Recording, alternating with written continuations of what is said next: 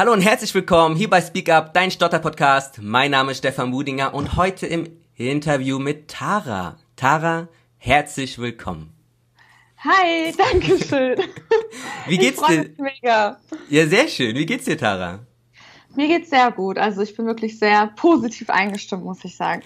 Das sind sehr gute Laune. Das sind sehr ja. gute Voraussetzungen für ein Interview. Das ist sehr gut. Ja. Ähm, vielleicht als kleine Information für die Zuhörer und Zuhörerinnen. Ähm, mhm. Wir skypen gerade. Du sitzt in Bremen, ich sitze in Frankfurt. Das heißt, vielleicht ist die Tonqualität ähm, nicht 100 Prozent, aber ähm, es kommt ja auf den Inhalt an, habe ich, hab ich mal gehört. Qualität über Quantität. so sieht's doch aus. Tara, möchtest du äh, dich kurz mal den Zuhörerinnen und Zuhörer vorstellen? Ja, gerne. Also, ich bin Tara, ich bin 24 Jahre jung. Und ähm, ja, wohne zurzeit in Bremen, weil ich studiere, beziehungsweise ich habe bis vor kurzem studiert, bin jetzt eigentlich gerade dabei, das abzubrechen, komme ursprünglich aus Hamburg mit persischen Wurzeln. Und ja, studiere hier momentan noch, also quasi nur noch bis zu diesem Semester, äh, Wirtschaftsarabistik. Also der lange Name ist eigentlich auch ganz spannend irgendwie zu wissen. Angewandte Wirtschaftssprachen und internationale Unternehmensführung mit Schwerpunkt Arabistik. Gut, das klingt kompliziert. ja. Es klingt so schön kompliziert, aber es ist eigentlich ein echt cooler, ähm, entspannter, also was heißt entspannt, aber ein echt cooler Studiengang. Und jetzt haben die auch den Namen irgendwie umgeändert auf Wirtschaftsarabistik. Genau. Das studiere ich an der Hochschule Bremen noch, aber bin jetzt dabei, das abzubrechen, weil ich meine Passion, meine wahre Passion quasi gefunden habe. Oh, wow, was, was, ist, äh, was ist denn die wahre, deine wahre Passion? Ja, ich glaube, das wird sich jetzt auch ähm, im Zuge des Interviews ähm, quasi näher ähm, darstellen. Und äh, ja, genau, also was wollte ich jetzt sagen? Ähm, ja, genau, zu meiner wahren Passion. Also, ich habe halt einfach gemerkt, ich bin ja selbst Stotterin, so. Oder eine stotternde Person, mhm. beziehungsweise, wie ich immer sage, eine Person mit einer sehr besonderen Sprech, ja, Sprechbesonderheit quasi, einer mhm. speziellen Sprechbesonderheit. Und ähm, ich habe einfach gemerkt im Zuge der letzten Wochen, dass ich Logopädin werden möchte. Ich habe einfach spannend. gemerkt, dass ich mich viel mehr in dieser Thematik befinden möchte und mich da auch engagieren möchte und sehe mich einfach auf diesem Feld der Logopädie, der Stotterthematik, ähm, ja, das Ganze auch der Gesellschaft näher zu bringen in vielen verschiedenen Formen, vor allem auch digitalen Formen und möchte sehr, sehr, sehr gerne die Ausbildung machen.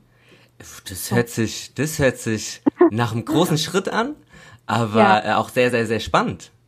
Ja, ja. es ist auch ein echt großer Schritt für mich. Ja. Und ich finde es auch voll krass, dass ich es erst jetzt für mich realisiert und bemerkt habe, weil vorher hätte ich mir so irgendwie vor einem Jahr oder so, hätte ich mir niemals vorstellen können, dass ich in diesem Gebiet tätig sein werde oder auch werden möchte, weil ich ähm, vor allem auch diese Sprechbesonderheit oder wie andere sagen, Sprechstörung, nie wahrhaben wollte an mir selbst und auch vielleicht auch so ein bisschen nicht akzeptiert habe quasi. Und das ist halt auch das, was mich vielleicht daran gehindert hat, da, überhaupt daran zu denken. Mhm. Aber ich denke, ähm, gerade dieser Studiengang, dass ich das Ganze studiert habe, also ich bin jetzt eigentlich bei der Hälfte schon, äh, bin jetzt im vierten Semester und der Studiengang ähm, geht bis äh, zu acht Semestern. Und ich glaube, das musste alles so sein, damit ich das realisiere quasi. Ja, ja, schön. Und ja. Ähm, seit wann stotterst du? Also ich stottere seit ich, ich denke mal, drei Jahre alt bin oder vier. Ähm, das wurde halt im Kindergarten gemerkt. Und dann bin ich auch direkt mit vier ähm, zum ersten Mal zu einer Logopädin gegangen. Mit meiner Mama zusammen, die hat mich dahin geschickt. Ich habe es damals gar nicht verstanden und realisiert. Ich habe auch, ähm, ich kann mich jetzt nicht so gut daran erinnern, an diese Zeit, wo ich drei oder vier war. Aber ich weiß noch, dass ich beim bei einer Logopädin war und dort haben wir so Spieleübungen gemacht, wie ich Wörter ausspreche. Quasi ähm, hat sie mir das irgendwie so näher gebracht mit den drei Fabeln Frosch, Hase und Schlange. Also, dass man das weich ausspricht oder sprunghaft ausspricht oder irgendwie ähm, total schnell ausspricht oder so. Mhm. Das weiß ich noch, aber ansonsten, genau, seit ich, ich glaube, ja, vier bin. Okay. Ähm, wie hört sich denn dein Stottern eigentlich an?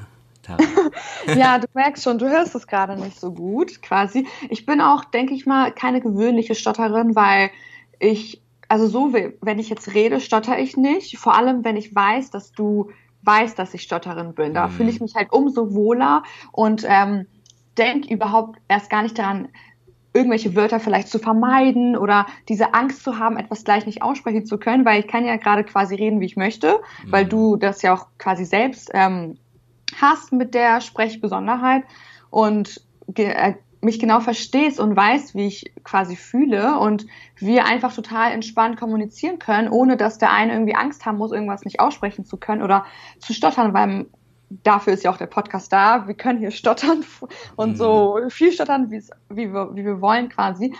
Und äh, mein Stottern äh, lässt sich quasi so darstellen, dass ich gerade, wenn ich irgendwie schneller rede oder aufgeregt bin oder äh, also ob jetzt positiv aufgeregt oder negativ aufgeregt oder ähm, gerade so in einem Umkreis bin, wo man mich halt sehr gut kennt, also wie meine wie bei meiner Familie zum Beispiel, ähm, dort äh, taucht es extrem auf, dass ich so Blockaden habe, die Wörter nicht richtig aussprechen kann. Also sowas wie zum Beispiel, ich bin beim A A Autofahren zum Beispiel oder ja, auch diese ganzen Wiederholungen, ne? kurze, schnelle Wiederholungen, wie zum Beispiel, also gerade auf Wörtern, die mit Vokalen anfangen. Das ist mhm. so ähm, momentan schon seit, ich glaube, paar, so seit zwei, drei Jahren meine Schwierigkeit, dass ich vor allem auf Wörter, die mit Vokalen anfangen, stottere oder die Wörter überhaupt nicht richtig aussprechen können, wie eben gerade überhaupt. Mhm.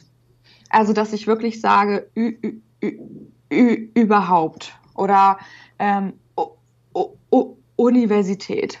Mhm. Genau, so lässt sich das ungefähr darstellen. Ja. Das äh, werden die Zuschauer bestimmt auch jetzt im Zuge des Interviews ab und zu mal hören. Ja, hoffentlich.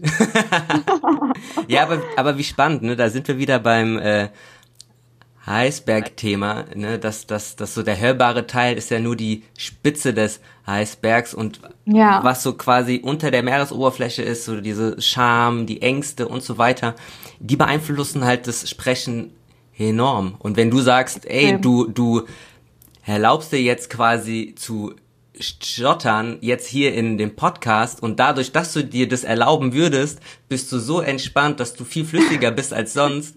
Das ist ja, das ist einfach ein so spannendes Thema.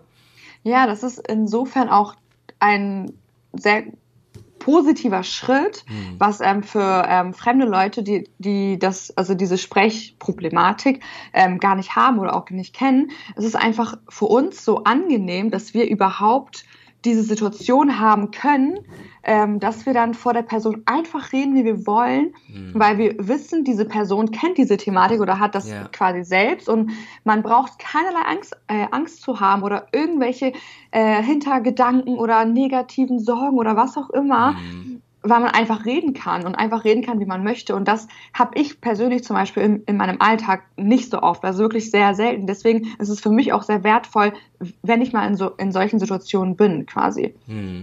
Also es klingt vielleicht für manche komisch, aber gerade was das Thema Hemmungen betrifft, vermeiden, also in Situationen, wo man wirklich Wörter vermeidet oder einfach weniger spricht oder gar nicht spricht, das habe ich wirklich leider sehr oft.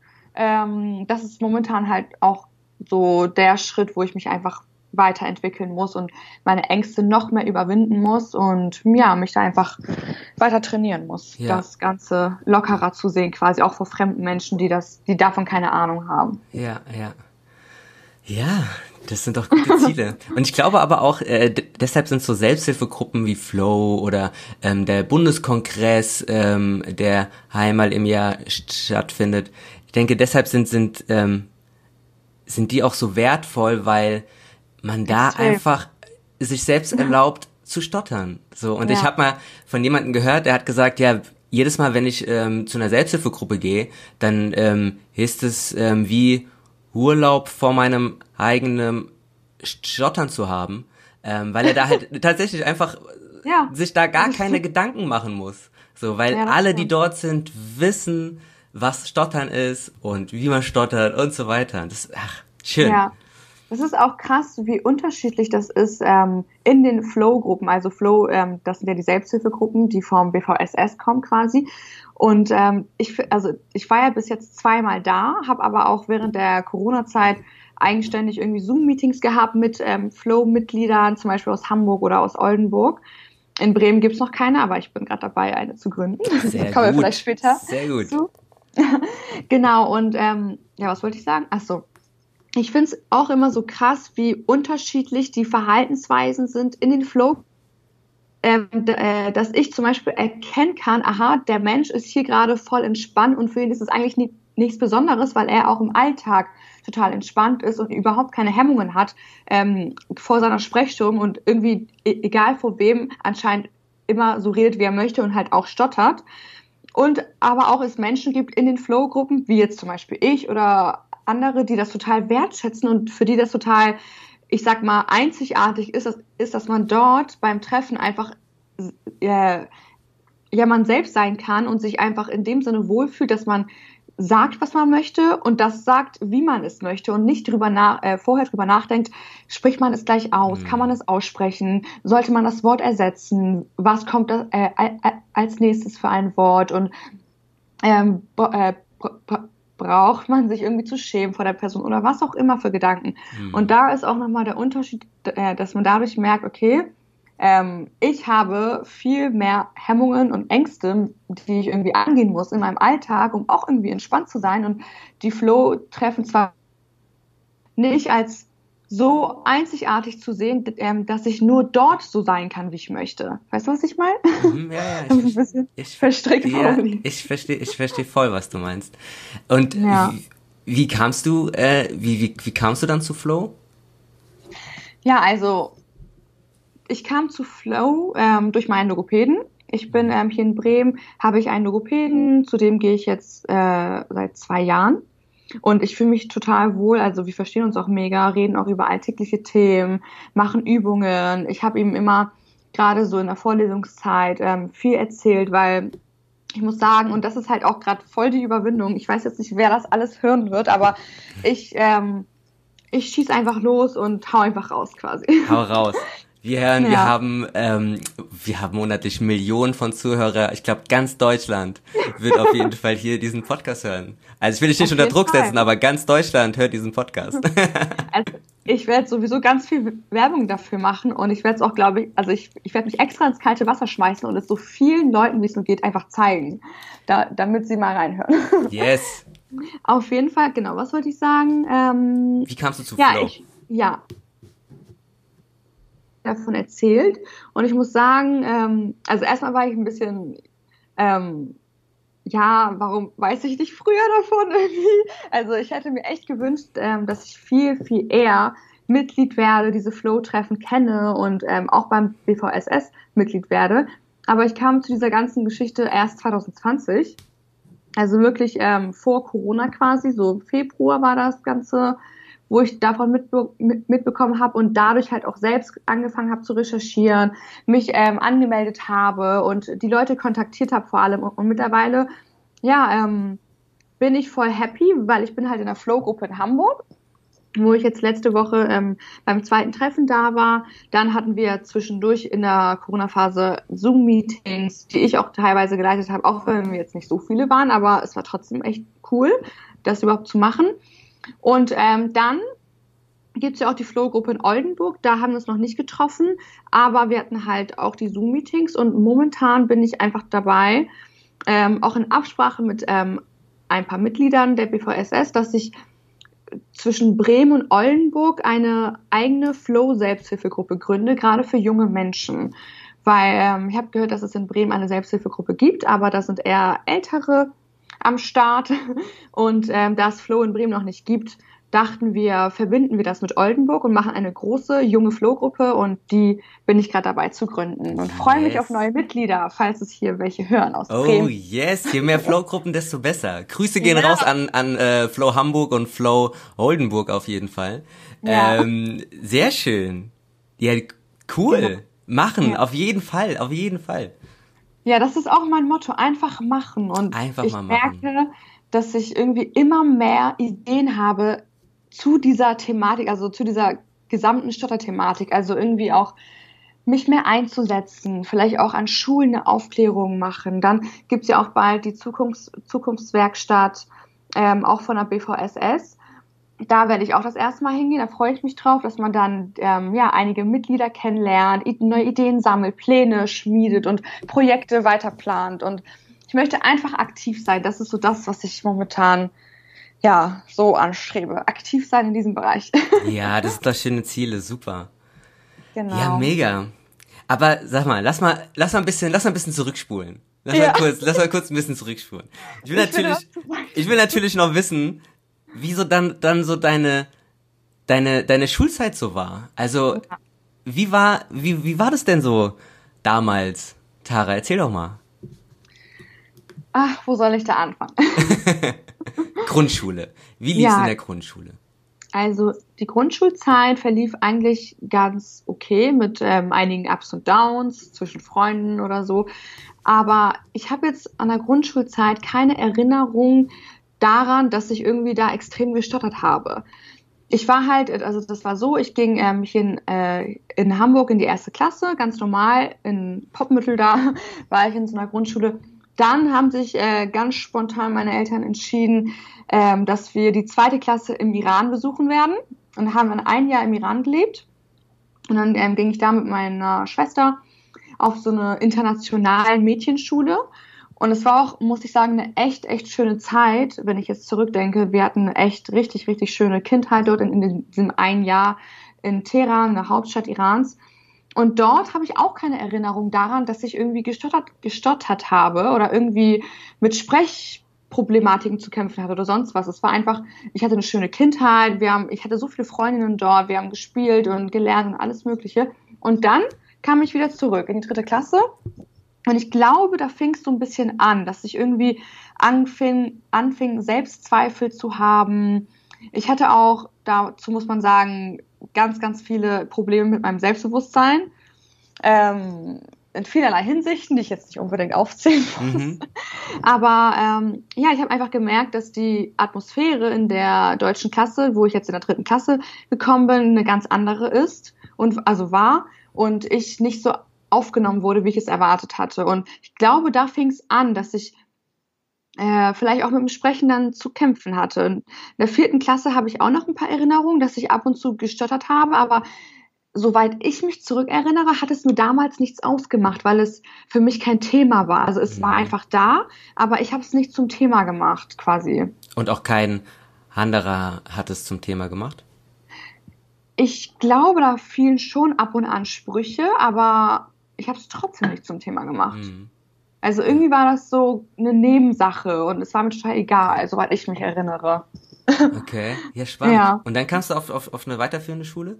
Genau, dann kam ich aufs Gymnasium und ähm, da war alles nochmal ganz anders und ich muss sagen, es war eine eher negative Zeit. Also ich habe keine schönen Erinnerungen an meiner Schulzeit, sage ich mal, ähm, gerade aufs Gymnasium. Mhm. Ich habe das, ich hab, ich hab das Gymnasium bis zur 12. Klasse besucht, habe auch einmal aber die 10. wiederholt und ähm, hatte eine sehr holprige Teenagerzeit, eine sehr rebellische, muss ich sagen.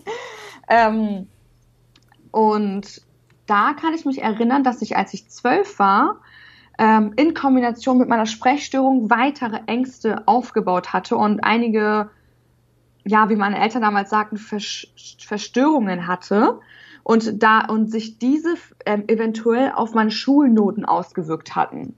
Also ähm, dadurch begründet haben die mich dann zu einem Psychotherapeuten geschickt und dort fing es dann an, ähm, dass ich nach langer Zeit wieder das erste Mal diese Stotterthematik aufgegriffen habe mit meiner Psychotherapeutin und sie dann irgendwie auch äh, für mich gemerkt hat, dass das Ganze ähm, darauf auch zurückgreift quasi und ich halt auch viele Ängste habe, die aber auch damit zusammenhängen und ich deswegen auch ähm, angefangen habe zu stottern oder so.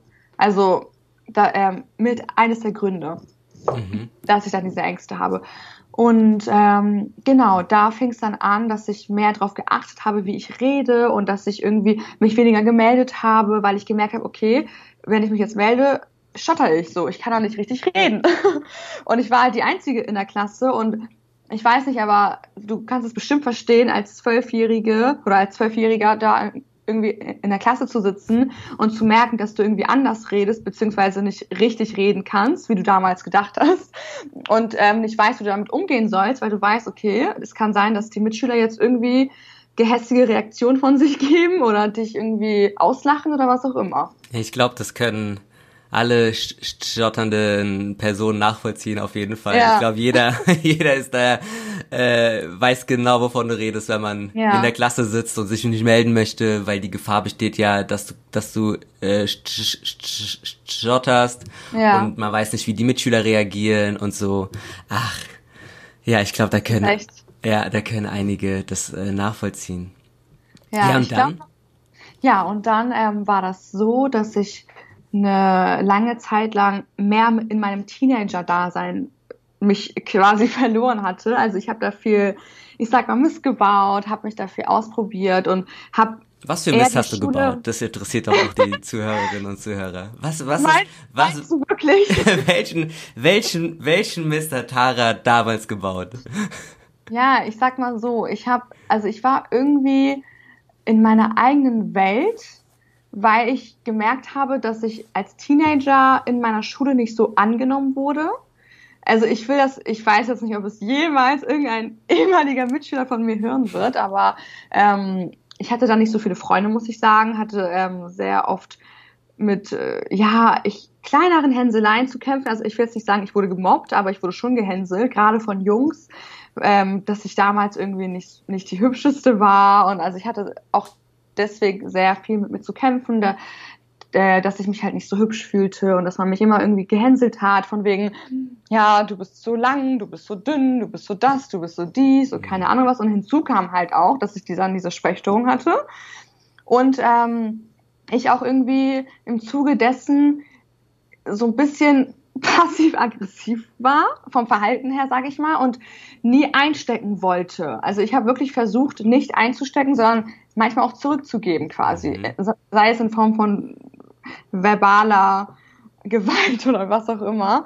Aber ähm, ja, genau, also deine Frage, was ich irgendwie an Mist gebaut habe. Ich habe zum Beispiel sehr oft viele große Streitereien gehabt.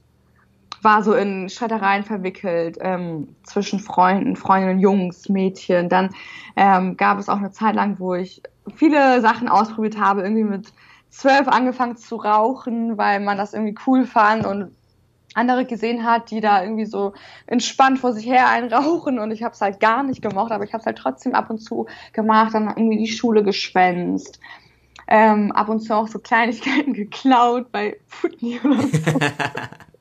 also quasi, ich habe irgendwie, ich glaube, durch diese ganzen Verhaltensweisen damals versucht, die Aufmerksamkeit auf mich zu ziehen. Hm. Ich weiß jetzt nicht genau von wem so, das sei mal dahergestellt, aber generell war ich in der Zeit sehr, sehr, sehr rebellisch und wollte mich quasi gegen das, was vernünftig ist, stellen, weil ich gemerkt habe, ich werde eh nicht angenommen von, von diesen Leuten. Weil in meiner Schule war das halt auch so, oder gerade meine Klasse, dass die alle, ähm, also ich war halt quasi damals die Einzige, die, ähm, sage ich mal, einen äh, südländischen Hintergrund hatte ja. und wurde auch dementsprechend, hatte ich immer das Gefühl, abgestempelt und immer als irgendwie ja, aber wie soll ich das erklären, vielleicht niederer gesehen und ähm, habe immer das Gefühl bekommen, dass ich nicht äh, ja angenommen werde von den Leuten und keine richtigen Freunde habe. Also ich hatte auch nie richtige Freunde auf, mhm. auf dem Gymnasium. Und ähm, genau, im Zuge dessen habe ich mich halt dann immer versucht, auch wirklich so darzustellen, dass ich die bin, die irgendwie passiv-aggressiv ist und die sich nicht sagen lässt. Und so die bin coole, die rebellische. Ja. ja. Keine Ahnung, so war das ungefähr. Und in dieser Zeit habe ich aber diese Thematik Sprechstörung völlig am Rande gestellt oder habe sie echt verdrängt, weil ich vor allem auch meine Vermeidenskunst schon aufgebaut hatte quasi irgendwie und ähm, auch sehr wenig gestottert habe. Also ich habe sehr wenig Erinnerung daran, in dieser Zeit die Wörter nicht aus, ausgesprochen zu haben, also nicht richtig ausgesprochen zu haben ja. oder so. Also ich habe wirklich eigentlich äh, meistens einwandfrei gesprochen. Ich weiß jetzt nicht, woran das lag, aber bei Stotterern ist es ja generell so, dass man Phasen hat, wo man irgendwie viel stottert, wo man weniger stottert oder wo man gar nicht stottert, aber es ist irgendwie immer da. ähm, bei meiner Tante zum Beispiel, weil das ist bei mir auch genetisch, sie hat mal gestottert, wo sie ähm, auch Schülerin war oder äh, Teenager und irgendwann hat es aufgehört. Also bis jetzt hat sie nie wieder gestottert. Das sagt war halt sie. auch, also sagt sie. Yeah. So, äh, behauptet sie, aber so äh, klingt sie auch. Mhm. Also ich mhm. habe sie auch nicht nie stottern hören, so. Ja. Aber ähm, ja, das ist das, was sie behauptet. Spannend. Und wie, und wie sah dann so deine Vermeidungsstrategie aus? Also welche Vermeidungsstrategien hattest du so? Also damals war, also jetzt habe ich ja auch noch welche oder viele. Damals, ähm, wo ich halt wirklich so 13, 14, 15, 16 war, hatte ich die Vermeidungsstrategie, dass ich wirklich ähm, Wörter auf, auf die Schnelle ersetzt habe, während ich geredet habe. Also irgendwie Syn Synonyme. Ähm, oder dann sehr oft extra falsches Deutsch gesprochen habe, ähm, damit ja nicht auffällt, dass ich nicht richtig reden kann. Also ich habe in Kauf genommen, dass ich irgendwie ähm, abgestempelt werde, da, äh, dass ich kein, also nicht so richtig Deutsch spreche oder die Grammatik nicht so drauf habe, obwohl ich sehr gut in Deutsch war. ähm, habe das in Kauf genommen, um nicht ähm, ja äh, anmerken zu lassen, dass ich irgendwie diese Sprechstörung habe. Und das ist halt wirklich traurig irgendwie im Nachhinein, ne? dass man sich so krass verstellt und sich irgendwie so viele Verhaltensweisen zusammenstellt quasi, damit das ja nicht ans Licht kommt. Und heute sitzen wir hier und haben einen Podcast, eine äh, äh, Folge darüber, wie wir darüber einfach locker sprechen und ein Interview halten. Ja, ja. Aber das ist ja auch, ist ja auch ein Prozess, ne? Also, ja. ähm, das, ne, also damals so, ähm, hat man dann die Strategien gefunden, weil man einfach noch nicht so weit war, vielleicht, ne? Mhm. Noch, noch nicht genügend Selbstvertrauen entwickelt hat und so weiter. Ähm, ja, aber ich glaube auch, dass mit den ähm, Synonymen, ähm, das kennen auch so viele, so viele Zuhörerinnen und Zuhörer, dass man ähm, Schwierigkeiten hat beim äh, Wort Auto und anstelle von Auto sagt man dann Wagen, ne? Ja. All diese, oh. all diese Strategien oder ja. kurz bevor man beim beim äh, Vorlesen drankommt, ähm, muss man doch noch mal auf Toilette. ja, oh ja. ja, ganz genau. Das, also gerade das Beispiel Auto und Wagen, das ist so das, was ich immer irgendwie sage, wenn ich Auto nicht aussprechen kann, weil ich mhm. meistens Auto nicht aussprechen kann vor Leuten, die das halt, also die diese Thematik von mir nicht wissen. Ähm, da sage ich immer Wagen. Und das klingt auch irgendwie bescheuert, aber das ist dann einfach so. Das nehme ich dann in Kauf. Es ist dann einfach so. ja. Das heißt, deine, deine Lehrerinnen und Lehrer haben das dann gar nicht so mitbekommen, dass du stotterst oder hast du das denen mal gesagt oder wie ähm, lief das ab? Ja, also genau, das Ganze verändert sich, ähm, als ich in die Oberstufe komme. Dazu komme ich noch, aber eine äh, kleine Anekdote noch, zu, wo ich da zwölf Jahre alt war. Du musst dir vorstellen, mein Vater, weil in der Familie äh, habe ich ja sehr viel gestottert, also innerhalb äh, meiner Familie, wenn ich mit meinen Eltern gesprochen habe, meinen Geschwistern oder wir alle zusammen diskutiert haben, gerade weil es bei uns immer oft äh, der Fall war, dass man sich immer unterbrochen hat, während man diskutiert hat. Leider. Ähm, ja, habe ich immer sehr viel stottern müssen oder konnte sehr viel nicht aussprechen. Auf jeden Fall hatte einmal mein Vater dann diese äh, dubiose Idee, Taubeneier zu kaufen und mir Taubeneier zu geben, dass ich rohe Taubeneier esse, weil ja dann mein Schottern weg sein wird. Wow. Okay. Also, Wo hat er, was, wie hat er das begründet? Also, ich habe ihn damals gefragt und fand es irgendwie auch, also ich fand es einfach nur lustig, aber er meinte, ja, ähm, das hat er so gelesen und das ähm, hat, hat man im Iran auch damals so gemacht, ähm, dass man gerade so bei Kindern, die irgendwie dann extrem gestottert haben oder die Sprechstörung hatten, dass man den Taubeneier gegeben hat und dass Taubeneier bestimmte keine Ahnung, Inhaltsstoffe, Nährstoffe in sich haben, die dafür sorgen, dass man dann diese Sprechstörung auf einmal simsalabim nicht mehr hat. Das fand ich sehr lustig, habe dann zwei runtergekriegt, roh leider. Ähm, ja, aber nichts ist passiert. okay, also das funktioniert schon mal nicht. Nein. Okay, ja, aber auch gut zu wissen, dass, dass das schon mal nicht funktioniert, oder? Ja, ja, immerhin. Das wäre super, super witzig, wenn auf einmal herauskommt, ja, man muss einfach nur Taubeneier essen und dann ja. ist man für immer stotterfrei und äh, ja. stottert nie mehr wieder. Ja, vielleicht war das ja auch damals wirklich so, dass man das im Iran gemacht hat und dass dann ähm, dabei vielleicht der Glaube, dass das wirklich dann passiert, so stark war, da, dass man dann tatsächlich vielleicht weniger irgendwie gestottert hat oder dann irgendwie tatsächlich echt weniger Hemmungen oder so hatte. Kann sein. Ich weiß es nicht. spannend. Super, super ja. spannend. Ach. Genau. Ja, genau. Jetzt ähm, kommen wir zu meiner Zeit in der Oberstufe. Ja. Das war dann wirklich deswegen ab der 11. Klasse an, weil da konnte man sich ja äh, aussuchen, welche Profile man wählt, ob man vielleicht auch die Schule wechselt, um ein bestimmtes äh, Profil zu wählen für das Abitur. Und ähm, ich bin dann auf der Schule geblieben, hatte dann ein, äh, das Geografie- und Englischprofil. Und da fing das Ganze an. Also du musst dir vorstellen, das war echt als ja, als würde ein neuer Lebensabschnitt für mich beginnen. Wir hatten dann eine neue Klassenzusammenstellung. Wir waren einfach älter und ab der 11. Klasse oder auch so ein bisschen vorher schon fing ich an, irgendwie geistig, sag ich mal, reifer zu werden und tiefgründiger zu werden und einfach über viele Dinge gründlicher und äh, intensiver nachzudenken, auch zum Thema Stottern und mein Stottern. Und das war so Du musst dir vorstellen, die elfte Klasse war für mich eine sehr, sehr harte, also eine wirklich, wirklich harte Zeit. Jetzt im Nachhinein denke ich mir, Tara, ganz ehrlich, so, hey, komm schon.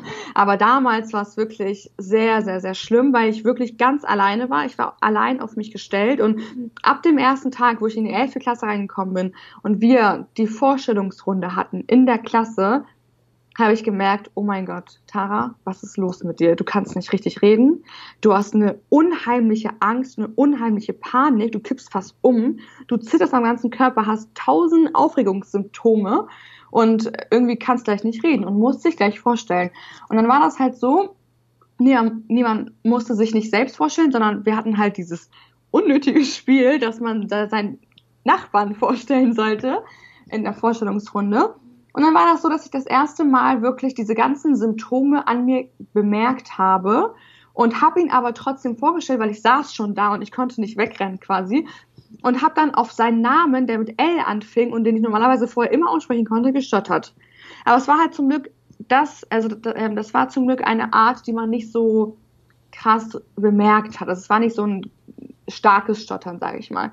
Und so wie ich das gerade erzähle, klingt es ja total harmlos, aber du musst dir vorstellen, ich habe danach so geweint, mir ging es so schlecht, ich war am Boden zerstört, weil ich nicht akzeptieren wollte, dass ich ähm, stottere. Also ich habe das erste Mal realisiert, dass ich eine Sprechstörung habe und dass ich und dass das zu mir gehört und dass ich das ähm, wahrscheinlich quasi nie wieder von mir abwimmeln kann, sage ich jetzt mal.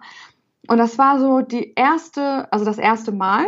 Und dann fing es an, dass ich wirklich direkt noch am ersten Tag, also du, äh, du musst dir vorstellen, meine Eltern wussten gar nichts von den ganzen Stresssituationen, Ängste, Paniken, Panikattacken, dieses ganze, ich will nicht in die Schule, ich schwänze, also das war da, das fing dann auch an, aber dazu komme ich gleich. Ähm, das war dann so, dass ich direkt am ersten Tag des Schultages ähm, ganz, ganz viele Logopäden angerufen habe, Praxen und ähm, wirklich die Notwendigkeit erklärt habe, dass ich mhm. unbedingt einen Termin brauche und sofort zum Logopäden gehen muss, sonst kann ich die Schule nicht weiter fortführen. Schon am also ersten war, Tag, also ja. an demselben Tag, wo du dich, wo, wo du den ähm, einen vorstellen musstest. Genau. An demselben Tag hast du logopädische Praxen angerufen. Ja, genau. Wow, okay. Und es war und damals war ich, ich, ich hatte die zehnte wiederholt, also den Real, die Realschulprüfungen. Damals war ich, ich glaube, 17, nee, 18 bin ich schon geworden. 17 oder 18 war ich. Und ähm, ja, das waren so die ersten Situationen, wo ich damit wirklich konfrontiert habe und gemerkt habe, Tara, du kannst es nicht einfach verdrängen. Du, es gehört irgendwie zu dir und du musst jetzt damit irgendwie ähm, viel ähm, offener quasi umgehen, also so mit dir selbst auch und das Versuchen mit dir selbst zu, verein, zu, äh, zu vereinbaren irgendwie, auch vor allem mental gesehen und versuchen dir Hilfe zu holen. Also ich habe wirklich da, da äh, das war das einzige, was ich auch direkt äh, für mich begriffen habe, Tara, du brauchst Hilfe. Mhm. Hast du dann Hilfe und, bekommen? Ja, du musst dir vorstellen, Stefan, ich hatte von, ich glaube, sechs Stellen oder so Hilfe. Also ich, also du musst dir vorstellen, ich bin zum Logopäden gegangen. Dann war ich daneben noch beim Ergotherapeuten. Daneben war ich noch bei einem Psychiater. Daneben war ich noch bei einer Psychotherapeutin, also kein Scherz. Dann äh, hatte ich doch an der Schule ähm, nach einer kurzen Zeit einen Vertrauenslehrer. Und dann, äh, se sechste Stelle, bin ich noch zu Rebus gegangen. Ich weiß nicht, ob ihr das was sagt. Nee, was Re Rebus? Ich weiß nicht mit, äh, also das ist halt die Abkürzung für das längere. Ähm, das ist eine quasi Hilfestelle oder so ein Hilfeverein für schwierige Kinder, für schwierige Schüler, also gerade so Schüler, die damals irgendwie auf Sonderschulen waren, irgendwie mhm. Hauptschulen oder so, die irgendwie vielleicht ADS hatten oder die irgendwelche Probleme in der Schule hatten oder, oder auch machten quasi. Und da bin ich hingegangen, weil mir das halt auch empfohlen wurde. Und ja, da, somit hatte ich sechs Hilfestellungen, wo ich immer hin und her gegangen bin. Und du musst dir vorstellen, meine Familie wusste nichts mhm. von all dem. Und du warst dann immer weg und die Familie hat sich gefragt, wo ist Tara eigentlich jetzt die ganze Zeit? Ja, ich habe mich verabredet, angeblich, ja. ich, ich, ich hatte irgendwelche Treffen. Also die haben von außen, sage ich mal, überhaupt nicht gemerkt, was für Schwierigkeiten ich ja. hatte oder was für Ängste, mit, mit was für Sachen ich zu kämpfen hatte. Und es klingt jetzt so, ja, okay, Tara stellt nicht so an, aber es war für mich wirklich, wirklich hart, weil ich einfach, viel, also ich war total schüchtern, unsicher, unselbstbewusst und ähm, dann kam halt diese ganze Thematik und ich habe halt wirklich alleine diese ganzen Hilfestellungen aufgesucht und, und, und das ähm, hat auch immer Schritt für Schritt ähm, äh, äh, äh, für sich auch irgendwie Überwindung gekostet. Aber ich habe es gemacht und ich war auch echt äh, stolz auf mich. Ja, kann man auch sein. Das klingt ja. auf jeden Fall nach viel Arbeit. Hat sich das dann, ja. hat sich das dann gelohnt? Hast du dann äh, manche äh, Stellen irgendwie ähm, dann irgendwann nicht mehr besucht, weil du dir gesagt hast, okay, so eine Ergotherapie zum Beispiel bringt mir jetzt nicht wirklich viel. Das, mhm. das ähm, habe ich jetzt gemacht, weil ich unbedingt Hilfe wollte irgendwie und äh, hast du das dann irgendwann, äh, hast du die dann irgendwann nicht mehr besucht oder machst du das bis also, heute? Alles? Nee, bis heute nicht. bis heute nicht. Auf keinen Fall. Ich habe heute nur meinen Logopäden, aber heute sieht auch die Welt irgendwie ganz anders aus. Also du musst dir vorstellen, damals hatte ich das Gefühl, je mehr Hilfe ich habe oder je mehr Menschen ich um mich herum habe, die mir helfen, desto besser geht es mir und, das, und äh, desto eher komme ich voran und kann mein Abitur irgendwie machen. Also, ähm, das war so mein Gedanke dabei. Und es war halt so, dass ich, ähm, also die erste Hilfestellung war ja meine Logopädie, aber gleichzeitig bin ich auch zu einem Psychotherapeuten, also zu einer Psychotherapeutin gegangen, haben wir da direkt einen Termin gemacht, weil ich selbst eigenständig quasi gemerkt habe, Tara, du brauchst irgendwie mehr als Logopädie. Du hast noch, also da, äh, äh das Ganze ist viel tiefgründiger und verbindet auch andere Geschichten und Ängste und ähm, keine Ahnung, Paniken und du brauchst da eine intensivere Hilfe. Und, und äh, das habe ich damals für mich gemerkt. Also ich wollte auch gerne zu einer Therapeutin gehen, obwohl ja auch äh, viele in dem Alter vielleicht sagen, nee, ich, ich, ich bin doch nicht irgendwie verrückt oder ich will nicht zu einer Therapeutin oder was soll ich da oder keine Ahnung, aber ich war so, doch Tara, ich gehe da jetzt hin irgendwie. Und ähm, genau daraufhin hat die Logopädin mir empfohlen, zur Ergotherapie zu gehen, weil ich halt auch Atemprobleme hatte. Und also gerade so vor Prüfungen, vor ähm, mündliche Prüfungen oder so, ähm, dass ich wirklich bei einer Ergotherapeutin äh, die Atmung, also das Atmen übe oder der Atemtechniken anwende. Das war dafür. Und ähm, ich weiß irgendwie nicht mehr, warum ich beim Psychiater war und bei der Psychotherapeutin, aber der Psychiater hat mir irgendwie anderweitig noch geholfen. Also der war noch, der war so eine, der war so irgendwie noch in so einer ich sag mal, ins kalte Wasser schmeißen Schiene. Und die Psychotherapeutin war eher so, okay, ich rede und sie hört zu und ähm, hört zu. Also ich mhm. habe geredet und sie hört zu, das war wirklich. Das kann ja auch schon ganz viel helfen und ganz viel ja. unterstützen. Ne? Einfach mal zu sagen, was momentan bei dir Sache ist und bei dir los ist. Und ja, jemand genau. zu haben, der da einfach mal zuhört und vielleicht auch paar Ratschläge ähm, dir geben kann. Ja, das stimmt. Genau, und im Zuge dessen ähm, fing es dann an, dass ich nach und nach mich wirklich, äh, wirklich richtig, richtig krass überwinden musste, es Schritt für Schritt jedem einzelnen Lehrer zu sagen. Und das war halt wirklich ein, eine Sache für sich, weil die Lehrer es nicht mal verstanden haben. Also ich habe mich dann getraut, habe durch diese ganzen Hilfestellungen all den Mut zusammengefasst und bin zu den Lehrern einzeln hingegangen, zu meinem Klassenlehrer, zu meiner Kunstlehrerin, Englisch, alles Mögliche, als jedem und habe denen das versucht zu erklären, zu erzählen und du musst dir vorstellen, die waren, was ich wirklich, wirklich traurig finde, weil so kann ein Lehrer nicht sein. Man, man muss irgendwie ansatzweise äh, äh, pädagogisch irgendwie so ein bisschen ja sich einiges im Klaren sein, so wenn man mit Kindern zusammenarbeitet oder, oder äh, denen was lehrt, finde ich zumindest.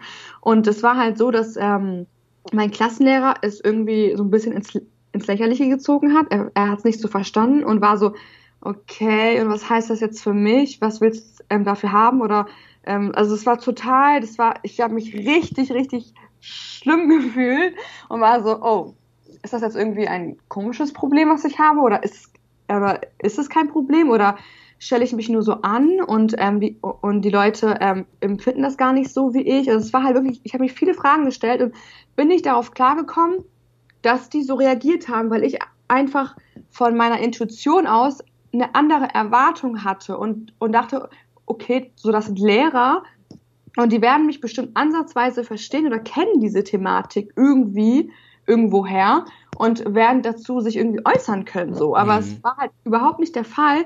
Und du musst dir vorstellen, ich hatte eine Kunstlehrerin, die eigentlich, also die, die jetzt keine böse war, aber nachdem ich ihr das erzählt habe, Stefan, musst du dir vorstellen, hat sie mich dann in der Klasse, während wir dann ähm, zum Vorlesen quasi drangenommen wurden, obwohl ich ihr, also obwohl ich mit ihr vorher besprochen hatte, so wie das halt aussieht, vor allem mit dem Nachteilsausgleich, das hatte ich den auch eingereicht, hat sie mich einfach drangenommen und meinte, Tara, du liest jetzt diesen Abschnitt vor.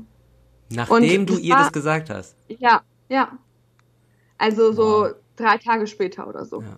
Und du musst dir vorstellen, das war so für mich so ein Schlag in die Fresse irgendwie, weil ich mir dachte, wow, ich habe das, also ich habe mich überwunden und bin zu ihr gegangen und habe ihr das erzählt. Und sie hat sogar so ein bisschen Verständnis gezeigt oder so, meinte, ja, okay, kein Problem. Und dann hat sie sowas gebracht, quasi.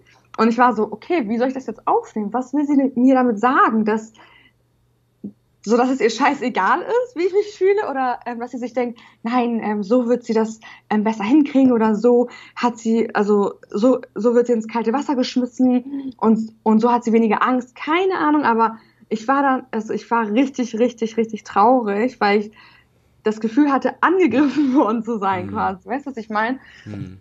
Ja, und das war so auch so eine ähm, Situation.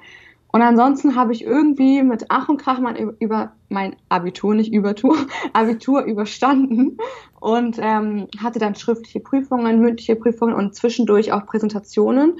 Und weil ich, obwohl ich die Hilfestellungen hatte, im Zuge der 11. Klasse, der 12. Klasse, trotzdem sehr oft die Stunden, ähm, wo ich wusste, da werden wir reden müssen oder da wird jeder was sagen müssen oder da wird jeder eine Aufgabe erklären müssen, mündlich, habe ich meistens vermieden. Ich, ich habe die Stunden so lange vermieden quasi, bis die Lehrer davon Bescheid wussten und einverstanden waren mit mir, ähm, wegen des Nachteilsausgleiches ähm, halt ja auf, Sachen einzugehen, die ich, also die sie zu berücksichtigen haben. Gerade so was das Mündliche betrifft, zum Beispiel habe ich dann nur noch Präsentation gehalten vor einer kleinen Gruppe, die ich selber entscheiden durfte. Also ich durfte mir selbst so drei, vier Leute rauspicken aus der Klasse und vor denen habe ich dann vorgetragen.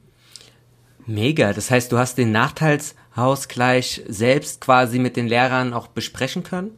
Ja, das habe ich gemacht, weil ich, ich hatte auch, muss ich dazu sagen, einen richtig, richtig hammer Vertrauenslehrer und, mhm. und der war halt zum Glück mit meinem ähm, äh, Klassenlehrer sehr gut und ähm, total empathisch, einfühlsam, pädagogisch 1A, also wirklich ein super, super Typ als Vertrauenslehrer, also voll so ein Musterbeispiel, muss, muss ich dazu sagen. Und ähm, durch ihn habe ich das Ganze quasi aushandeln können. Und dann ähm, habe ich auch im Zuge dessen mich auch getraut, das so drei, vier, vier, Mädchen, vier Mädchen aus der Klasse zu erzählen, mit denen ich halt auch damals so ein bisschen besser war, nicht befreundet, aber schon freundschaftlich irgendwie unterwegs. Und dann saßen sie da und dann habe ich vor denen vorgetragen. Und das ähm, Dubiose ist halt, dass ich dann immer einwandfrei und fließend vorgetragen habe, musst du dir vorstellen. Mhm. Also ich habe wirklich verstehen können, dass Leute, also da, ähm, dass die Außenstehenden mich absolut nicht verstanden haben. Das habe ich verstehen können. So, weil ich selbst dachte, Herr Tara, wie? Wie geht das jetzt? Hä? Ich verstehe dich selbst ja. nicht. Ja. Ne, du hattest ja dann auch die Wahl, dein Setting so zu schaffen, dass du dich ja halt auch wohler fühlst, ne, mit deinem Sprechen wahrscheinlich. Ja, das stimmt, genau. Ja. Und ähm, daher kam es halt auch wahrscheinlich, dass ich sehr, also dass ich flüssig und fließend gesprochen habe. Ja. Ja. Und dadurch war man, war dann mein Klassenlehrer noch ähm, pessimistischer dem gegenüber und mhm. war noch, ich sag mal, intoleranter und war dann so, ja, ja, ist klar, Tara. Aber ich habe dann irgendwann gelernt, ähm, gerade so in der 12. Klasse, dachte ich so, Tara, die Zeit rennt, du wirst die nie wieder sehen. Zieh das Ganze jetzt einfach so durch. Du musst dein fucking Abitur irgendwie bestehen. Mhm. Und dann, ja, habe ich es auch geschafft. Du hast dein Abitur bestanden. Das heißt, ja. all die ganze Arbeit hat sich, hat sich dann gelohnt. Genau. Ja. Aber ja, das war schon eine wirklich, wirklich harte Zeit, muss das ich sagen. Ich. Das ja. glaube ich. Und dann hast du angefangen zu studieren. Genau. Und hat sich, hat sich, äh, hast du dich bei deiner Wahl des Studiums vom Stottern beeinflussen lassen? Oder wie lief das, wie lief das ab? Also ich muss dazu sagen, ich habe nicht direkt angefangen zu studieren. Ich war dann erstmal so, okay, Tara, ein Jahr machst du wirklich gar nichts. Du, wirst, du wirst dich wirklich ausruhen, weil es war echt so, als wäre diese Last von mir weggefallen, so eine riesengroße Elefantenlast irgendwie. Es war echt so, nein, Tara, du machst jetzt einfach erstmal, du findest jetzt ganz entspannt für dich heraus, was du wirklich machen willst und studieren willst oder auch nicht studieren willst und so weiter. Und meine Eltern waren halt überhaupt nicht auf dieser Schiene, weil sie dann meinten, Tara, du musst jetzt schauen, was, äh, ähm, was du machen willst und dich äh, bewerben für einen Studiengang. Du willst auch studieren oder nicht. Also die hatten schon Erwartungen, was ich auch verstehen kann, aber du, du musst dir vorstellen, die wussten von all dem gar nichts und dachten so, ja, okay, das Kind ähm, hat jetzt ja, äh, sein Abitur gemacht und muss jetzt weitermachen. Und, und ich war so, äh, nein, ich chill jetzt erstmal ein Jahr und dann schaue ich irgendwie. Weil das hatte ich mir irgendwie verdient. Aber im Nachhinein ist es schon so, so dass ich sage, es musste nicht unbedingt sein, aber das ist eine andere Sache. Aber war bestimmt auch eine schöne Zeit, oder? Mal ein Jahr nichts zu tun. Ja, also es war eine schöne Zeit. Ich war sehr viel feiern, also sehr, sehr viel feiern und ja, am Ausgehen und Freunde treffen und so und solche Sachen. Aber ich habe halt nebenbei, also ich habe halt gearbeitet. Ne? Ein Jahr lang habe ich gearbeitet, ganz viel und dann habe ich auch ähm, nebenbei immer geschaut, was ich wirklich machen möchte, was ich oder ob ich studieren möchte und wo ich mich irgendwie wieder sehe. Das war wirklich sehr schwer, das herauszufinden. Also bis 2020 quasi hat es ja jetzt gedauert, sage ich mal. Und dann habe ich angefangen in Kiel ein Jahr lang BWL zu studieren, wobei ich im zweiten Semester dann kaum mehr da war, weil ich habe einfach gemerkt, dass es dann nichts für mich war. Das war irgendwie total, also der Studiengang hat mir nicht gefallen, es war viel zu Mathe-lastig und in Mathe war ich schon immer eine Niete. Okay. Und aber, aber hast du dich bei der Wahl irgendwie vom Stottern beeinflussen lassen oder war das dann irgendwie gar kein Thema mehr? Doch, das war die ganze Zeit ein Thema. Aber ich war irgendwie so eingestellt, dass ich sage, Tara, ganz ehrlich, du guckst jetzt erstmal, was du wirklich machen willst und dann schaust du, ob man das mit dem Stottern vereinbaren könnte. Also du, du denkst jetzt er, er, erstmal nicht auf Anhieb darüber nach, ähm, ob du da viel reden musst oder nicht, sondern schaust erstmal, was du überhaupt machen möchtest quasi. Und ähm, Wirtschaft war schon immer was, wo ich, wo ich so dachte, okay, Tara, du hast da viele Möglichkeiten, du, du, du äh, kannst da irgendwie Unternehmerin werden, was eigenes gründen und keine Ahnung was. Und ähm, das war so damals das Einzige, wo ich so dachte, okay, da sehe ich mich irgendwie ansatzweise drin, weil mhm. alles andere, äh, was ich damals kannte, wollte ich nicht. Also sei es Biologie, Medizin, Jura, Chemie, Physik, Informatik, alles mögliche. Also das hat mich alles nicht interessiert irgendwie. Und ich kannte auch nicht so viel. Und, de und dementsprechend dachte ich mir, ja, okay, Tara, du musst dich schnell entscheiden, obwohl ich halt irgendwie schon immer Mode machen wollte, also Modedesign oder irgendwas mit Mode, Modemanagement, war das so eine Sache, ähm, von, der mir, von der mir meine Eltern abgeraten hatten, weil die meinten, du musst irgendwas ähm, ja, Allgemeineres machen, um halt mehr Möglichkeiten zu haben, weil da einfach die Konkurrenz zu hoch ist. Mhm. Ja, das, ja, genau. Und da war ich halt in der Wirtschaft, BWL, hat mir gar nicht gefallen, hatte eine sehr unschöne Zeit, sage ich mal, in Kiel, mit ganz vielen ähm, weiteren Aspekten. Also WG und äh, irgendwie der Studiengang und die Stadt und Freunde und so. Es war alles so ein bisschen äh, das war eine Downside für mich, muss ich mhm. sagen. Und dann ähm, habe ich einfach entschlossen, nach Hamburg wieder äh, zurückzuziehen, quasi zu meiner, zu, zu, meinen Eltern, kurzfristig mich schnell bewerben und schnell wieder weg, weil ich mich schon dran gewohnt, äh, äh, gewöhnt hatte, irgendwie alleine zu leben und Und das wollte ich halt auch wieder so schnell wie möglich. Und ähm, dann habe ich mich beworben und habe ganz zufällig den Studiengang in Bremen entdeckt. Und, da, und, da, und dachte mir dann so, Tara, das ist doch deine Chance, weil das ist nicht ganz BWL, aber hat trotzdem BWL-Aspekte, ist so ein bisschen kreativer als Wirtschaft, hat noch eine Sprache mit drin und du hast die Möglichkeit, ein Praktikum in Dubai zu machen, in der arabischen Welt. So. Mhm. Und das war so, ja, Mann, Tara, ich glaube, das ist das für dich. Es war zwar nicht ähm, das, was ich unbedingt machen wollte, aber ich habe es gesehen und, und dachte mir so, hey, probier's es, äh, ja, probier's aus und ähm, das klingt am ehesten nach dir, also nach Tara, nach mir. Mhm. genau. Und dann bin ich nach Bremen von Kiel. Und ja, ja. Seitdem bin ich jetzt in Bremen und studiere das und habe ja mit anderen Dingen zu kämpfen gehabt, auch im Zuge dieser Stotterthematik. Im Zuge der äh, Unilaufbahn jetzt hier in Bremen. Und welche Probleme hattest du da? Ja, also das war, also du musst dir vorstellen, das war so, ähm, dass ich mein BWL-Studium in Kiel hatte und das war halt eine Universität und wir hatten halt Vorlesungssäle mit äh, fast 500 Leuten drinnen. Das heißt, du, du kommst da an, hörst zu und gehst wieder. Das war's. So, du redest nicht. Und ich, und, und ich hatte mich halt wirklich dran gewöhnt, dass ich kaum rede in der Uni. Und dann war das aber so, dass ich, also ich habe auch vor allem bewusst diesen Studiengang gewählt, weil ich, also ich wusste auch schon, Tara, es wird eine Hochschule sein, du wirst dich da beteiligen müssen, du wirst irgendwie sagen, also viel mehr reden müssen oder überhaupt reden müssen, weil das auch klassenartiger ähm, aufgebaut äh, sein wird. Und ähm, ich wollte es aber trotzdem angehen, weil ich dachte, äh, ganz ehrlich, du willst, du willst dich doch nicht von deiner Sprechstörung aufhalten lassen, das zu studieren. Ganz ehrlich, so bist du nicht. Und dann ähm, habe ich das angefangen zu studieren und du musst dir vorstellen, das ganze, ich sag mal, Theater, was ich in der 11. Klasse hatte, fing jetzt aufs Neue hier in Bremen an meiner Hochschule an. Also mit Vorstellungsrunde, mit mündlich, mit diesen ganzen Ängsten. Alles mhm. kam wieder hoch. Alles kam wieder, okay. Alles kam wieder, nur dass ich halt älter war, bewusster war und ähm, viel mehr reflektiert habe, also eine sehr krasse Se Selbstreflexion Reflexion hatte und ähm, mich mit viel mehr Sachen und auch mit der Thematik schon ein bisschen mehr beschäftigt hatte quasi. Aber das war halt, also da fing das Ganze an, dass ich wirklich angefangen habe, meine Hochschule vom ersten Tag an so gut wie es nur geht zu vermeiden, Stefan. Und das war mhm. halt auch wieder, also ich war hier wieder ähm, quasi auf mich allein gestellt, aber das war auch irgendwo bewusst so.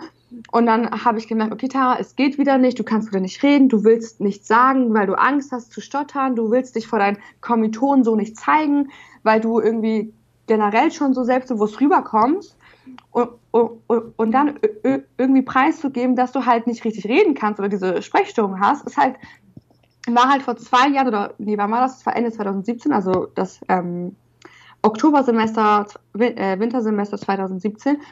Und das war halt damals noch, da war ich viel, also noch viel zu viel zu weit zurück, um diese Angst überwinden zu können vor meiner neuen Klasse quasi. Mhm. Und dann war das halt so, dass ich am, ersten Tag da war. Da waren wir auch nur sieben, acht Leute. Da mussten wir uns wieder vorstellen. Und das habe ich irgendwie geschafft und auch gemacht. Aber ähm, danach war das dann so, dass ich mir dann dachte, Tara, du willst nicht erneut in so eine Situation kommen. Du vermeidest es einfach. Äh, ganz ehrlich, du besuchst nicht die, die Schule, du hast keine Anwesenheitspflicht. Du kannst kommen und gehen, wenn du willst. Das ist Selbststudium. Und ja, so habe ich das Ganze versucht für mich gut zu reden und, und war im ersten Semester kaum bei irgendeiner Vorlesung dabei. Also ganz, ganz selten, wirklich ganz selten. Habe auch somit wieder kaum Freunde gefunden, weil dann ich, also ich dann wieder so abgestempelt war, abgestempelt war von wegen, ja, das ist die, die keinen Bock hat anscheinend. Obwohl ich halt, musst du dir vorstellen, so viel Lust und Bock hatte und so Interesse hatte und auch zu Hause immer viel gemacht habe und viel gelernt habe, aber halt dort nicht an der Hochschule nicht anwesend war. Hm. Hast du dir dann in der Zeit jetzt deinen jetzigen Sprachtherapeuten gesucht oder? Genau, da bin gemacht? ich halt, da habe ich auch direkt wieder in Bremen nach einer Praxis gesucht, ähm, habe ja, ähm, glücklicherweise meinen Logopäden, den ich bis heute habe, gefunden und bin seitdem bei ihm. Und ja, fühle mich total wohl. Also ich gehe sehr gerne dahin, weil er halt absolut ja alles versteht und wir halt auch so eine, ich sag mal, so eine coole Umgangsweise miteinander haben. Also da, ähm, da, Da, das ist nicht so dieses ähm, therapeutische oder praxismäßige formelle, sondern es ist eher so, der Umgang ist cool und man erzählt so ein bisschen und übt miteinander und spricht und es ist, es ist alles auf, auf, auf einer sehr äh, wohlfühlenden Atmos äh, Ebene und auch einer sehr entspannten Stimmung und, und, und, und, und auch eher von einer sehr erwachsenen ähm, äh, Ebene miteinander quasi. Und das, ähm, ja, schätze ich sehr.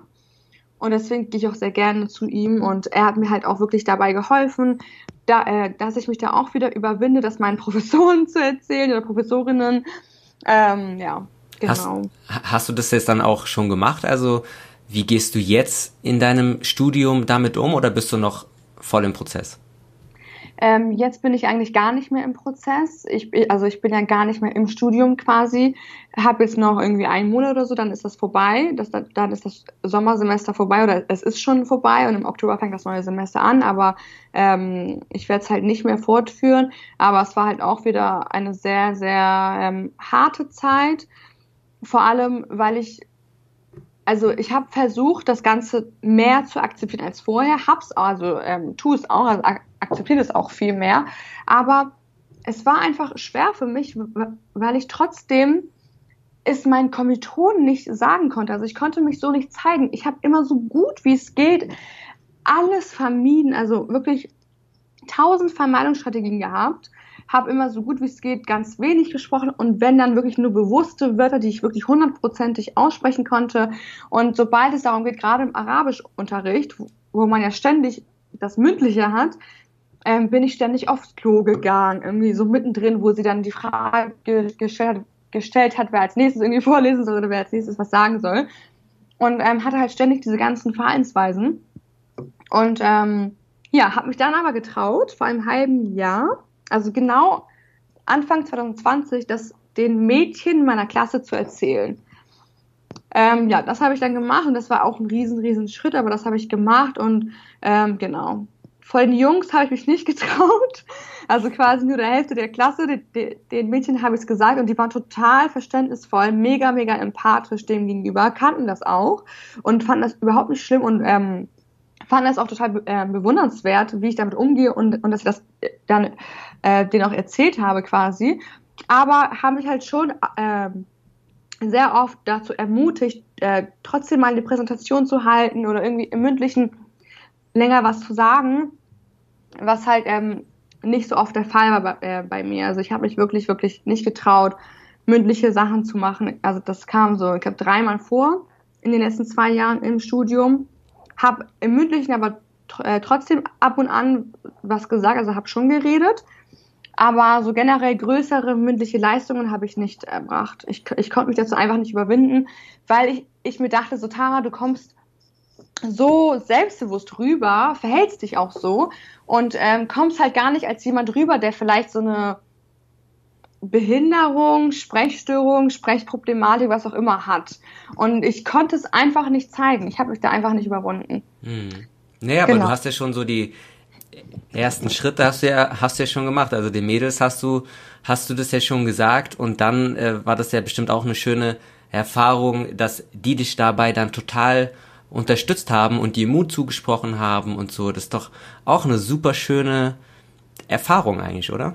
Ja, auf jeden Fall. Es war eine schöne Erfahrung, aber die hat mich trotzdem nicht dazu gebracht, was ich erreichen wollte, und zwar die mündlichen Leistungen zu machen quasi. Und du musst dir vorstellen, ich habe es meinen Professoren ja auch erzählt, aber ich habe von denen auf keinen Fall erwartet, dass die irgendwie ähm, da mir irgendwie eine Extrawurst geben oder mich irgendwie dann was Schriftliches machen lassen. Ich habe zwar gefragt, aber ich, ich, ich habe es nicht erwartet, weil ich auch vorher wusste, dass ähm, Professoren nicht so sind wie Lehrer. Also die sind halt gleichgültiger und das ist halt im Selbststudium so. So jeder ist für sich äh, selbst verantwortlich, mehr oder weniger. Und ähm, so haben die sich auch verhalten. Also die waren dann so, ja, Tara, das ist interessant, das von ihnen zu hören, aber, aber ähm, sowas kann ich jetzt für sie tun. Mhm. So, sie müssen ähm, trotzdem diese, die, äh, die, die, diese Leistungen vollbringen und so weiter und so fort. Und jetzt im Nachhinein, seit ich in der Flow-Gruppe bin, habe ich gehört oder auch äh, äh, gelesen, ich weiß nicht, warum ich es vorher nicht mitbekommen hatte, habe ich gelesen, dass man auch im Studium einen Nachteilsausgleich ähm, ja, den vorzeigen kann und das anwenden kann quasi. Ja. Und das wusste ich zum Beispiel nicht. Mhm. Äh, wusste mein Logopäde sogar auch nicht. Aber ähm, ja, ich habe jetzt sowieso das gefunden, was ich auf jeden Fall machen möchte und habe mir auch vorgenommen, gerade im Zuge dieser Podcast-Folge, also sobald die veröffentlicht wird, schmeiße ich mich ja sowieso automatisch ins kalte Wasser, weil ich dann quasi das erste Mal, Stefan, mit dir an, also mit dieser Thematik, äh, also die von mir halt aus, äh, aus ist, an die Öffentlichkeit gehen werde und dass meine ganzen Bekannten oder jahrelang Freunde, Freundinnen, die das nie von mir wussten, dann das erste Mal quasi zu hören bekommen. Ja. Und da bin ich echt gespannt, wie so die Reaktionen sind. Ich will aber von niemandem irgendwas erwarten, weil ich sowieso meine Ziele habe in dieser Sache und ich werde auf jeden Fall weitermachen. Ja, da fühle ich mich, mich ja hier richtig geehrt, äh, dass, dass, dass du hier im Podcast das erste Mal quasi offen über die Thematik so richtig äh, sprichst. Ähm, und was sind jetzt so deine, was sind denn jetzt so deine Ziele zum Thema Stottern? So, wie, wie willst du denn in Zukunft ähm, mit deinem Stottern umgehen? Ja, also wie ich mit meinem Stottern umgehen, umgehen möchte vor allem, ist, dass ich wirklich ähm, das, ich sag mal, das nächste Mal wenn ich jetzt eine neue Tätigkeit habe, weil ähm, bevor ich die Ausbildung anfangen werde, ähm, werde ich eine neue Tätigkeit für mich haben, also irgendwie noch arbeiten in Bremen ähm, oder in Hamburg. Und ähm, zurzeit arbeite ich im Einzelhandel und da weiß es zum Beispiel keiner. Und ich habe auch bis jetzt einfach nicht diese, also den Mut, aber auch nicht die Situation gehabt, die ich als passend empfand, um das überhaupt anzusprechen, sage ich mal. Aber ich habe mir fest vorgenommen, Stefan, dass ab jetzt, egal was ich Neues machen oder anfangen werde, ich sofort auf Anhieb die Leute, mit, mit denen ich dann zu tun habe, sei es im Bewerbungsgespräch, sei es auf der Arbeit, die Kollegen, Kolleginnen, egal wer, egal wo, da, äh, da, da, dass ich direkt diese Thematik ansprechen werde von Anfang an und sagen werde, hey Leute, es kann ab und zu vorkommen, dass ich stottere. Das ist schon seit eh und je bei mir so, keine Ahnung, oder dass ich sage, ich habe eine äh, ja, Sprechstörung, das ähm, kommt ab und an mal vor. Äh, nicht wundern oder was auch immer, aber eine Bitte von mir wäre, dass ihr mich aussprechen lasst, so, und dass ich dann ähm, die Zeit habe, das, was ich sagen möchte, auch wirklich zu sagen, weil das ist sehr wichtig als für einen Stotterer, ne? Mhm. Genau. Große Ziele. ja. ja. Das auf jeden Fall. Und ähm, dann halt in dem Bereich natürlich äh, mich bei, also mich ähm, noch viel mehr zu engagieren im BVSS oder überhaupt. Dann ähm, ist ja ähm, der Kongress im September. Stotterkongress, das, ähm, das ist ja in Dortmund, darauf freue ich mich extrem und bin total traurig, dass ich das nicht schon früher kannte irgendwie. Darauf freue ich mich sehr, da neue Leute vor allem auch kennenzulernen, die Arbeitsgruppen, in denen wir sein werden. Und ähm, vielleicht überwinde ich mich sogar, ich habe mich jetzt dafür angemeldet, dass ich an einer Podiumsdiskussion teilnehmen werde yes. auf dem Kongress. Äh, äh, dass ich dann neben dem grünen Politiker sitzen werde, der auch stottert, und neben dem stotternden Autor und dann auch ähm, ja reden werde und an einer Podiumsdiskussion teilhaben darf, quasi dazu, ja, möchte ich mich überwinden. Allerdings kann ich nicht sagen, dass ich das in der letzten Sekunde vielleicht doch nicht, nicht machen werde. Aber ich habe mir das fest vorgenommen und ja, generell dort zu sein und vor allem was Sachen, also was das Thema Social Media betrifft, möchte ich noch ganz viel machen, weil ich finde, dass dieses Thema generell in unserer Gesellschaft erstens noch viel zu viele Vorurteile hat und Klischees, die so absolut nicht stimmen, so von wegen Stotterer sind oft äh, aufgeregt und deswegen reden sie so oder die sind dumm, ähm, die sind nicht so gebildet oder irgendwie die haben komische Störungen und, und, und das hat einem äh, was mit ähm, ja, mentaler Behinderung zu tun oder, oder sonst was. Also so äh, ja, viele Vorurteile, die vor allem, finde ich, in Liedern sehr oft ähm, ja, widerspiegelt werden, leider. In so Songtexten oder im Theater oder in Filmen. Da, also, was ich total schade finde, weil Stotterer sind nicht das, was die Gesellschaft quasi der Gesellschaft zeigt. Das ist, also so ist es einfach nicht. Und ähm, das möchte ich auf jeden Fall ähm, versuchen ja, anders der Gesellschaft näher zu bringen. Ich möchte Videos machen. Ich möchte ähm, vor allem gerne selbst auch einen Podcast haben. Ich kann auch nicht die Zeit sagen, aber das ist auf jeden Fall das, was ich machen möchte, gerade rund ums Thema Stottern, genauso wie du. Ich finde es mega, mega cool von dir, Stefan. Also als ich deinen Podcast entdeckt habe, war ich so, mein Gott, Tara, du musst da, also du musst den auf jeden Fall kontaktieren, so. das war so der erste Gedanke. Und ähm, eigentlich hatte ich sogar ursprünglich vor, mit meinem Logopäden ein Interview zu halten und das dann zu veröffentlichen. Aber dann habe ich halt deinen Podcast gesehen und fand das nochmal viel, viel, viel cooler. ja. Ja, cool. Ey, das sind ja richtig viele, aber sehr mutige Ziele. Also ich wünsche dir auf jeden Fall viel, viel, viel Erfolg bei, bei den Sachen, die du, die du da so vorhast und tun möchtest. Hammer. Mega. Danke, ja. Sag mal, ja. eine Sache interessiert mich aber ja doch noch. Du modelst, ja. du modelst nebenbei, habe ich gesehen. Ach so, ja. Und, und beim und beim Modeln geht's ja viel um Perfektionismus. Das alles muss irgendwie perfekt sitzen, da darf die Strähne ja. nicht im, im Gesicht sein und so. Ähm, was glaubst du, hat Perfektion mit dem Stottern zu tun? Ich denke ganz viel, vor allem ähm, bei mir, weil ich ja immer Perfektion damit verbunden habe, flüssig und fließend zu sprechen, beziehungsweise damit verbinden das die meisten Menschen auf der Welt. Obwohl äh, es zum Beispiel in Deutschland der Fall ist, dass äh, ca. 800.000 Leute stottern. So. Aber vielleicht wissen das ja die meisten gar nicht. Auf jeden Fall, Perfektion bedeutet oder hat für mich bedeutet, wirklich ähm, nicht nur äußerlich irgendwie perfekt auszusehen, für sie, also wie man auch Perfektion definiert, äh, sondern sich auch so zu verhalten, so zu sprechen, sich so zu präsentieren. Und gerade im Zuge dessen war das vielleicht auch so eine Sache, warum ich das nie annehmen wollte, weil ich dachte, ähm, Tara, du redest perfekt, du bist zu Hause, kannst perfekt lesen und, und, und flüssig und fließend sprechen und, und äh, lesen. Und, und, deswegen gehört das, das äh, Schottern nicht zu dir. Also du kannst es nicht annehmen, weil es nicht perfekt ist. Es ist halt äh, ein verstörendes Sprechen sozusagen. Aber heute sehe ich das Ganze natürlich ganz, ganz anders, weil ganz ehrlich, wer zum Teufel hat uns oder der Gesellschaft gesagt, dass perfektes Sprechen gleich fließend sprechen heißt. Also perfektes Sprechen kann auch heißen, ich stottere. Aber ich kann ja trotzdem perfekt sprechen, obwohl ich stottere, so. Oder perfektes Sprechen heißt sogar stottern. So ähm, kann ja auch sein. Und das will ich einfach auf jeden Fall versuchen, der Gesellschaft näher zu bringen, dass Stottern nicht unbedingt heißt, man kann nicht richtig reden oder man hat irgendwie eine Störung, sondern nee, man, man stottert einfach nur. Man äh, spricht die, die Wörter halt irgendwie holpriger aus oder verhackt oder irgendwie abgehackt oder keine Ahnung was, aber man spricht trotzdem perfekt. So.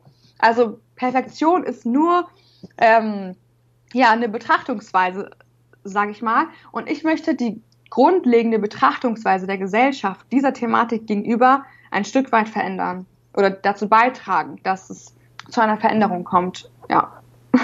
Ja, schön, spannend.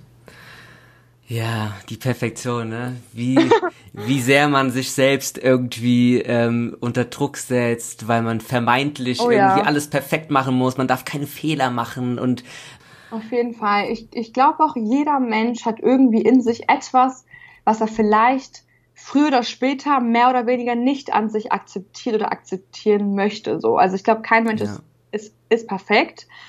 Und ähm, ja, zu uns Stotterern gehört halt dieser Aspekt des Stotterns. Und wir sollten wirklich versuchen, also ich finde, jeder Stotterer sollte versuchen, diese Thematik so, ich sag mal, ähm, offen in der Gesellschaft anzusprechen, dass die Gesellschaft das auch so annimmt und merkt so, hey, ganz ehrlich, so diese ganzen komischen, ähm, veralteten Vorurteile, die sind, also die stimmen so gar nicht und das ist irgendwie totaler Bullshit oder so. Ja, mhm. keine Ahnung. Das ist so das, was ich, wie ich denke ja. darüber.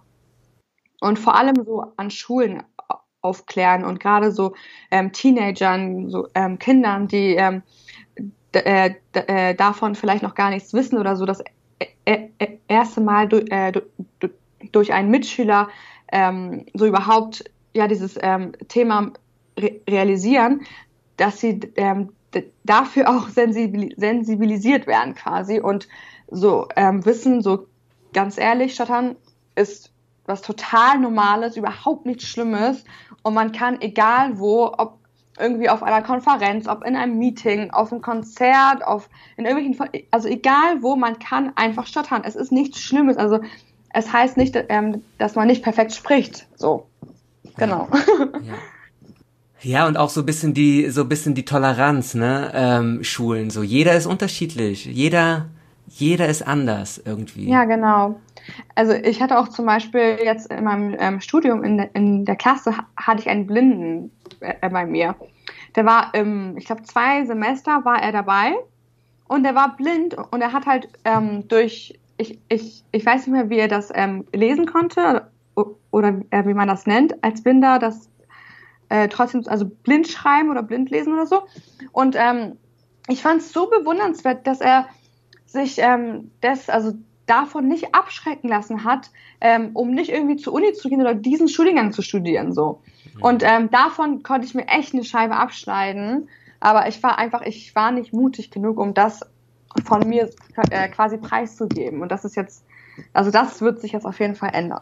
Das wird sich ändern. Hey, mega ja. Ziel, mega Ziel. Tara, zum Schluss spiele ich mit meinen Gästen immer noch ein kleines Spiel. Ja. Und äh, das geht so. Also ich fange einen Satz an und du beendest diesen. Hast du okay. Lust darauf? Gerne, obwohl ich dazu sagen muss, ich bin echt nicht so schlagfertig, aber ich versuche es einfach. Wir versuchen es. Muss ja. auch nicht sein. Ey, man, man, Perfektionismus gibt's doch nicht. Von daher ja, stimmt, nicht den Anschluss zu haben, perfekt zu sein. Stimmt, stimmt, stimmt. Du hast recht. Glück ist für mich. Liebe und Zufriedenheit. Stottern ist meine Lebensaufgabe oder die Thematik, die, äh, die ich zu meiner Lebensaufgabe mache, um es der Gesellschaft näher zu bringen. Der schönste Ort ist, wo ich mich äh, am wohlsten fühle und wo Strand und Meer ist. Der wichtigste Satz für mich ist oder war. Du solltest andere immer so behandeln, wie du selbst behandelt werden möchtest. Das fällt, also da, ja, das fällt mir jetzt so ein. Ja, Mensch, mega. Vielen, vielen Dank, Tara. Also, ähm, wir sind am Ende angelangt. Vielen, vielen Dank für, für deine Offenheit, für deine Zeit, für das schöne, sympathische und spannende Interview. Vielen, vielen Dank dafür. Danke ähm, dir. Ja, ähm, Tara, ähm, die letzten Worte gehören dir. Die letzten Worte gehören mir. Also, ich würde einfach nur gerne dazu appellieren, dass egal wer das hört und vor allem Leute, die nicht stottern, dass wirklich generell, also ihr, die das hören werdet, habt generell für Themen, die nicht oft angesprochen werden in der Gesellschaft, mehr Empathie und Verständnis. Versucht euch mehr generell in anderen Menschen hineinzuversetzen und ähm, versucht vor allem euch auch im Zuge dessen selbst zu reflektieren und ja, mit jedem kleinen Schritt, egal in welchem Bereich, sorgt man für eine gewisse Veränderung. Ja, genau. Bin mega, mega gespannt und freue mich einfach und bedanke mich nochmal recht herzlich bei dir. Ja, ich hoffe, dass euch die Folge wieder gefallen hat. Ähm, folgt uns gerne auf Instagram oder kommt zu uns in die private Facebook-Gruppe die Facebook-Gruppe zum Podcast. Dort motivieren wir uns gegenseitig, unterstützen wir uns und tauschen uns aus. Also kommt gerne dazu. Wir würden uns freuen. Ansonsten, ähm, ja, lasst uns gerne eine Bewertung da ähm, und hört in die nächste Folge gerne wieder rein. Macht's gut. Ciao.